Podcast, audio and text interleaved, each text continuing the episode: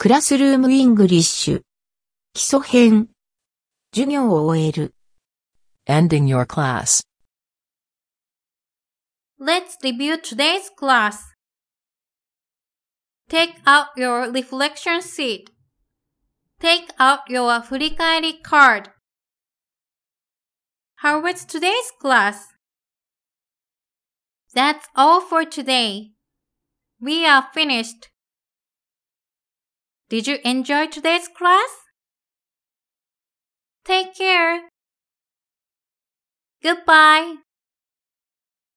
See you on Monday. See you next week. See you next time. Have a nice weekend.